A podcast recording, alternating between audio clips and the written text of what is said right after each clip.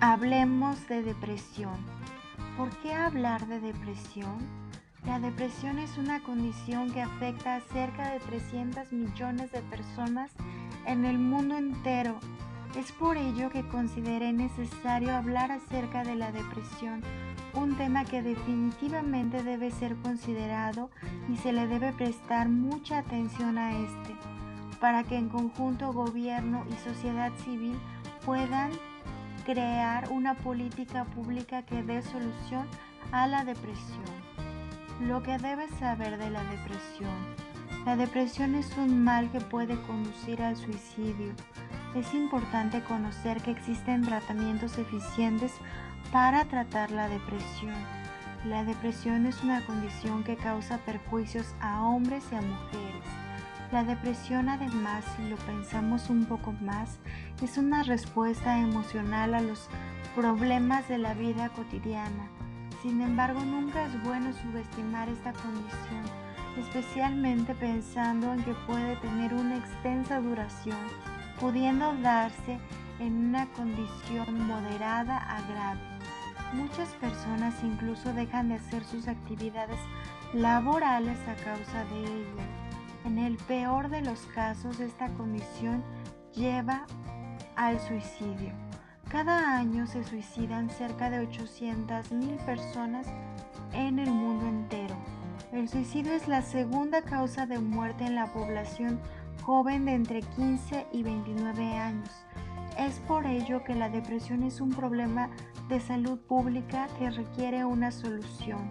Entre las dificultades que existen para tratar la depresión se encuentran que aún ella está estigmatizada, Existen falta de recursos, evaluación errónea en países de todas las condiciones socioeconómicas y a muchas personas no se les da el diagnóstico de salud correcta cuando presentan depresión. Tipos de depresión y síntomas. Los episodios depresivos pueden ser leves, moderados o graves, existiendo también la depresión crónica. Trastorno depresivo recurrente. Esta condición se caracteriza por repetidos periodos de depresión en episodios. Existe un estado anímico deprimido, pérdida de interés en las actividades cotidianas y no existe capacidad de disfrutar nada. Se reduce la energía para realizar actividades cotidianas durante un periodo mínimo de dos semanas. Las personas con depresión también pueden tener periodos de ansiedad, alteraciones del sueño y pérdida de apetito, sentimientos de culpa, baja autoestima, dificultad para concentrarse e incluso síntomas sin explicación médica.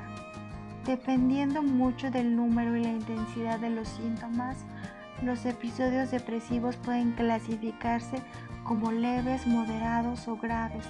Las personas con episodios depresivos leves tendrán alguna dificultad para seguir con sus actividades laborales y sociales habituales, aunque sea muy posible que no las suspendan completamente. En cambio, durante un periodo depresivo grave es muy improbable que el paciente pueda mantener sus actividades laborales o doméstica si no es con grandes limitaciones. Trastorno afectivo bipolar. Este tipo de depresión consiste característicamente en episodios maníacos y depresivos separados por intervalos con un estado de ánimo normal. Los episodios maníacos cursan con estado de ánimo elevado o irritable, hiperactividad, logorrea, autoestima excesiva y disminución de la necesidad de dormir. Origen de la depresión y prevención. La depresión puede tener como origen factores sociales, psicológicos y biológicos, entre otros. Si existe algo que destacar de la depresión es que las personas que la presentan pueden haber vivido recientemente una situación traumática como la pérdida de su empleo, de un familiar o un trauma psicológico. La depresión además puede traer consigo estrés. La depresión y la salud física se correlacionan. Por ejemplo, las enfermedades cardiovasculares pueden generar depresión y caso contrario. Está científicamente comprobado que los programas de prevención pueden reducir la depresión. Entre los planes de trabajo que se han creado existen dar atención a los niños y adolescentes contra la depresión. Los programas de ejercicio para las personas mayores también pueden ser eficaces para prevenir la depresión, diagnóstico y tratamiento. Existen tratamientos eficientes para tratar la depresión moderada y grave. Los profesionales de la salud pueden ofrecer tratamientos psicológicos como la activación conductual, la terapia cognitiva conductual y la psicoterapia, así como medicamentos antidepresivos que incluyen la utilización de neurotransmisores como la serotonina y los antidepresivos tricíclicos. Los profesionales de la salud deben tener presentes los efectos adversos que pueden generar los antidepresivos antes de recetarlos. Entre las formas de dar solución a la depresión se encuentran los tratamientos psicológicos cara a cara, terapia individual o de grupo. Respuesta de la Organización Mundial de la Salud.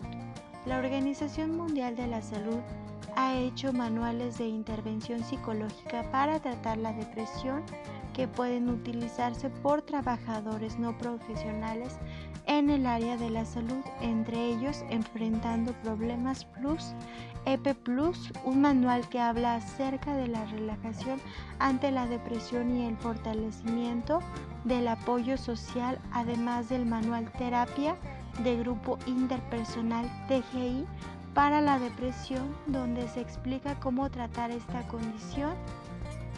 También existe el manual de pensamiento saludable en el cual se hace alusión a la utilización de la terapia cognitivo-conductual para tratar la depresión perinatal. Continuando hablando del tema de la depresión, ahora tocaré el tema de la distimia. El trastorno depresivo persistente, el cual también recibe el nombre de distimia, es una forma de depresión continua, la cual persiste por mucho tiempo, es decir, es crónica. Cuando una persona presenta esta condición pierde interés en sus actividades cotidianas, se siente sin esperanzas y generalmente no le encuentra un propósito a su vida. Esos sentimientos pueden durar años, perjudicar relaciones, y causar un perjuicio en las actividades diarias. Para tratar esta condición se recomienda acudir a sesiones de terapia comunicativa, también conocida como psicoterapia, y medicamentos. Es lo más recomendable. Los síntomas del trastorno depresivo persistente por lo general van y vienen durante años. Es importante destacar que la intensidad de esta condición puede cambiar con el tiempo. Sin embargo, generalmente los síntomas no desaparecen por más de dos meses. Aunado a esto, las personas pueden presentar síntomas de depresión mayor antes o durante el trastorno depresivo persistente. Esta condición frecuentemente recibe el nombre de depresión doble. Los síntomas del trastorno depresivo persistente pueden ir acompañados de falta de interés en las actividades cotidianas, tristeza, sensación de vacío, depresión, desesperanza, falta de energía, tener una baja autoestima, no sentirse capaz de realizar prácticamente nada.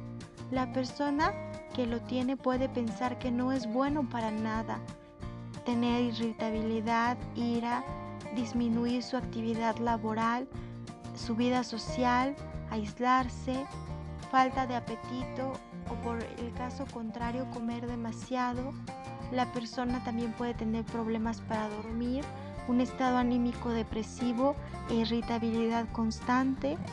Es importante, ante todo, sincerarse con uno mismo y buscar ayuda médica si uno siente que presenta distimia. En caso de que alguien considere que puede atentar contra su propia vida, puede hablar al número 911 o el número de emergencia inmediato local. En realidad no se conoce la causa exacta del trastorno depresivo persistente, al igual que la depresión mayor puede tener una causa desde biológica. Las personas con distimia pueden tener modificaciones físicas en el cerebro, química del cerebro. Los neurotransmisores son las sustancias naturales del cerebro que probablemente desempeñen un papel fundamental en la depresión. Algunos estudios recientes indican que los cambios en la función y el efecto de estos neurotransmisores y en la manera en que ellos interactúan con los neurocircuitos encargados de mantener la estabilidad del estado anímico pueden tener un papel fundamental en el papel de la depresión y su tratamiento para mitigarla.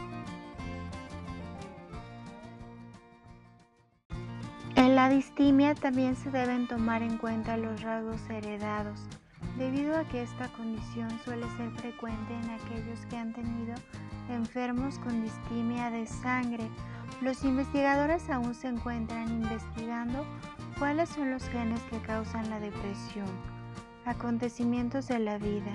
Al igual que la depresión mayor, los acontecimientos traumáticos, tales como la pérdida de un ser querido, los problemas económicos o llevar una vida estresante pueden crear la distimia.